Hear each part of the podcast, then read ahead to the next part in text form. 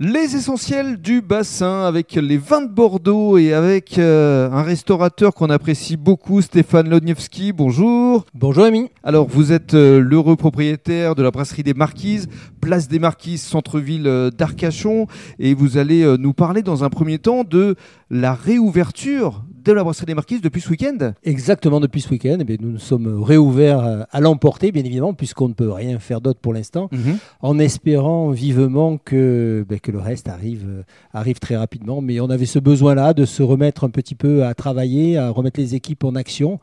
Et puis c'est justifié parce que, parce que ben, le- il y a le week-end de Pâques, et puis après on part sur les vacances de Pâques, et puis il y a les week-ends de- de- du mois de mai, Bien sûr. et l'espérance derrière de réouvrir, bien évidemment. A priori, on espère pour le mois de mai, pour le mois de juin. En tout cas, le plus tôt sera le mieux. Tout à fait. Et si c'est les terrasses, ben, écoutez le plus tôt possible, puisque euh, on a de grosses terrasses. C'est ça, vous avez de quoi faire. Exactement. Alors, euh, parlez-nous justement, euh, avant de mettre en valeur le vigneron que vous avez choisi, des plats à emporter que vous proposez actuellement.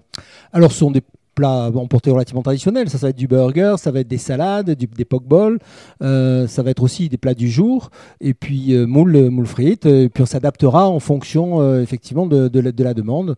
Et puis nous servirons bien sûr en direct des crêpes, des gaufres, des glaces, voilà, tout ce que l'on fait d'habitude. Donc à partir de 11h jusqu'à 18h. C'est ça, exactement. 7 jours sur 7 7 jours sur 7. Waouh, ça c'est bien. Ouais. Et alors, vous proposez également des boissons et notamment des vins?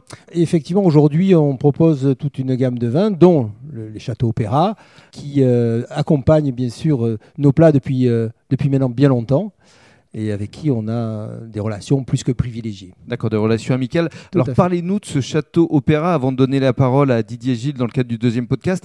Qu'est-ce qu'on ressent à la dégustation? Avec quoi se marie ce vin? Mais se marie un peu avec, euh, avec tout, parce qu'aujourd'hui, on ne prend pas simplement que du rouge avec, euh, avec de la viande, on peut le prendre avec, euh, avec tout ce qu'on veut. C'est un vin qui est très agréable, qui est en même temps léger puis, puis compliqué, mais qui va passer dans, un peu dans, dans tous les mets en fait. Hein. Mhm. C'est pas quelque chose de trop exclusif, et puis un très bon niveau de qualité. Charcuterie, euh, Charcuterie, viande, viande, fromage, voilà, euh, certains poissons, fromage.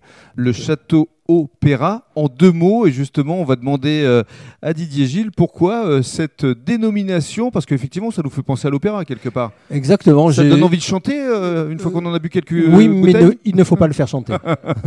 très bien merci beaucoup Merci.